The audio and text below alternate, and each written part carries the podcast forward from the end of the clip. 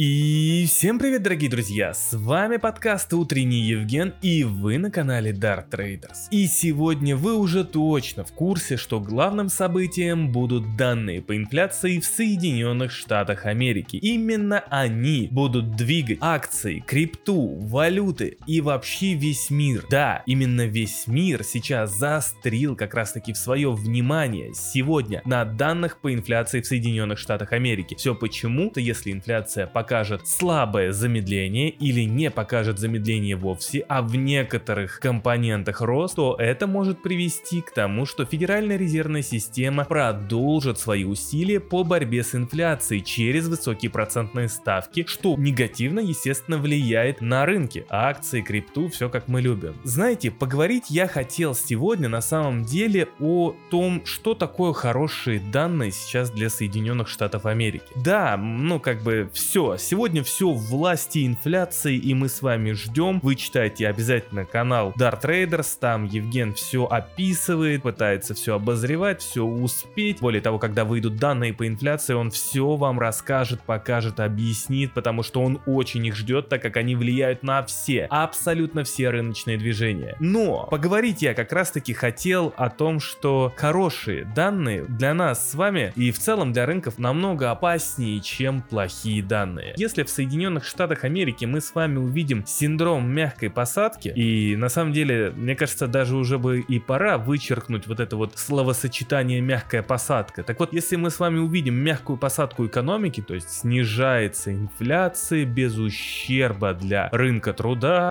без каких-то рецессий и так далее и тому подобное, все вот это называется мягкой посадкой. Но давайте с вами подумаем, все-таки, если ФРС хочет посадить экономику экономику мягко, сейчас время, когда в Соединенных Штатах постепенно начинает где-то активизироваться экономическая активность, то есть она начинает постепенно разгоняться. И те положительные, хорошие экономические данные, которые вы видите сегодня, будь то это рынок труда, будь то это производственный сектор, будь то это рынок услуг и прочее, все это огромный, огромный негатив. Именно если здесь мы видим какие-то позитивные тренды и тенденции. Когда экономика расширяется, когда производственный сектор расширяется, сфера услуг расширяется, то это все вызывает спрос в экономике. Спрос как со стороны компании на рабочую силу, так со стороны потребителя на, собственно говоря, то, что производит компании, какие-то товары или услуги. Когда это все растет, то вместе растет и инфляция. Ну, то есть обычные законы спроса и предложения. Потому что компаниям нужно, да, там как-то пытаться удовлетворить этот высокий или растущий спрос, им приходится нанимать больше сотрудников, из-за чего как раз-таки растут издержки у компаний, приходится это все перекладывать в цены, естественно, сотрудники там требуют больших зарплат и так далее, и это все начинает постепенно раскручиваться. Получается, что мягкая посадка это, ну, что-то фантастическое, то, к чему ФРС пытается привести экономику США. Потому что если экономика начинает все-таки как-то активизироваться и расти, то ее надо срочно останавливать, ее срочно надо как-то гасить какими-то мерами, а в данный момент это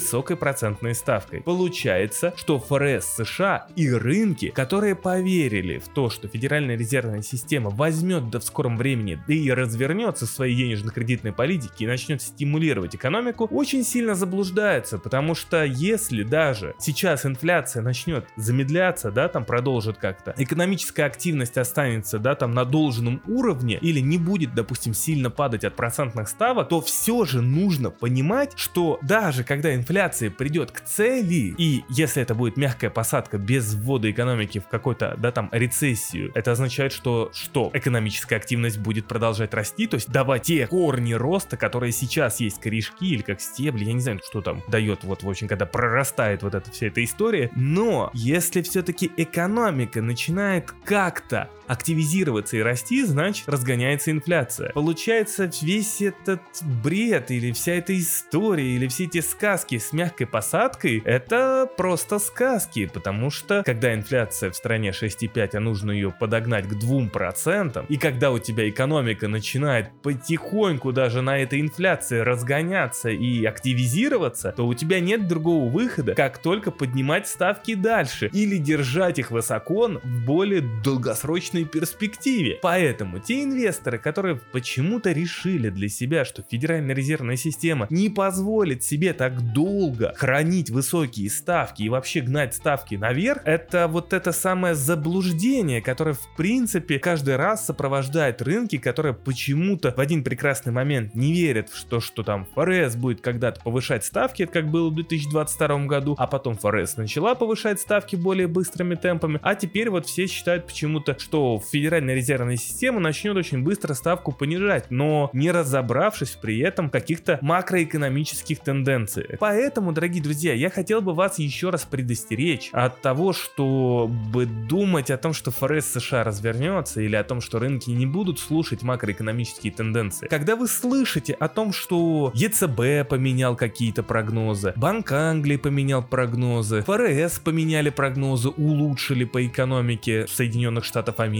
да, там. Это все на самом деле сегодня не хорошие новости. Это сегодня негатив для инвестора, так как нас это вводит в более долгую вот эту вот историю с водоворотом процентных ставок, ростом экономики и каких-то непонятных надежд рынка. Когда вы видите пересмотр прогнозов, то что рецессии или там спада экономики в каких-то странах не будет, это негатив. Это говорит о том, что спрос останется на том же уровне. А значит этот спрос будет поддерживать цены, инфляцию. А значит ставки будут сохраняться долгое время на высоком уровне. Поэтому когда вы видите пересмотр прогноза в сторону роста, в сторону восстановления, в сторону улучшения прогнозов, это истинный негатив, который в данный момент есть. Потому что экономика для снижения инфляции должна остывать. Поэтому, дорогие друзья, я хочу еще раз вас предостеречь о том, что мы следим за сегодняшними данными по инфляции и пытаемся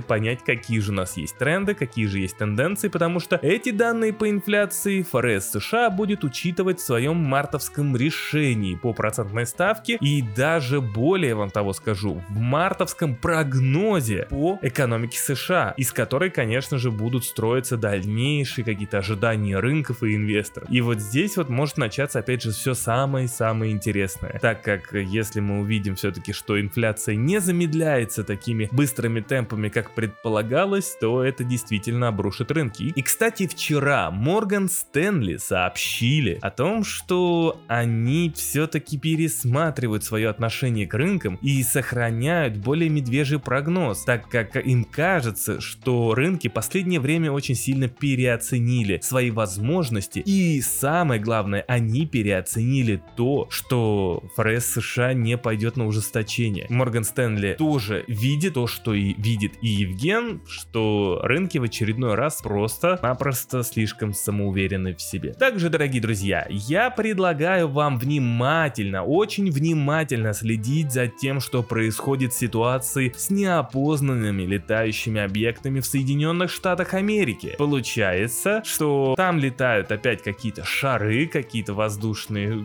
шары или какие-то аэростаты. Пока непонятно, чьи они, китайские, кто-то говорит российские, но это все какие-то доводы, догадки, пока никто ничего толком не знает, потому что даже тот воздушный шар, который сбили неделю назад Соединенные Штаты своими F-22 истребителями, они достали из воды не полностью все то, что могли достать, чтобы проанализировать, что же это такие за воздушные шары. И вот вот эти вот шары сейчас появляются по разным сообщениям практически везде. И вот э, все как раз таки пытаются в Соединенных Штатах, по крайней мере, их сбить. Китай тоже заявлял, что Соединенные Штаты неоднократно пускали свои воздушные шары, какие-то аэростаты, шары-шпионы э, над Китаем для того, чтобы как раз таки анализировать то, что там делает Китай. Почему я об этом вам говорю? Дело в том, что мы должны внимательно следить за тем, как развиваются события, связанные с этой историей, так как если мы вспомним с вами 2018 год, когда Трамп объявлял Китаю торговую войну, то рынки очень хорошо и очень сильно падали вниз. Если тут Соединенные Штаты начнут очень сильно нервничать по поводу этих шаров, так как они якобы нарушают суверенитет Соединенных Штатов Америки, то они могут начать вводить какие-то контрмеры или просто санкции, я не знаю, как это правильно уже тут в этой ситуации сказать, против Китая. На что Китай может, естественно, отвечать. И вот вам, пожалуйста, торговая война 2.0 или 3.0, или торговая война, которая не заканчивалась, просто начинает как-то больше раскручиваться и вести к тому, что рынки опять упадут. Внимательно следим за всем тем, что я сегодня вам наговорил в подкасте, дорогие друзья. Евген с вами, Евген за всем следит. Сегодня будет жарко. Всем спасибо за то, что вы слушаете, за то, что донатите и помогаете Евгену делать для вас контент больше и развиваться. Всем спасибо и до новых встреч.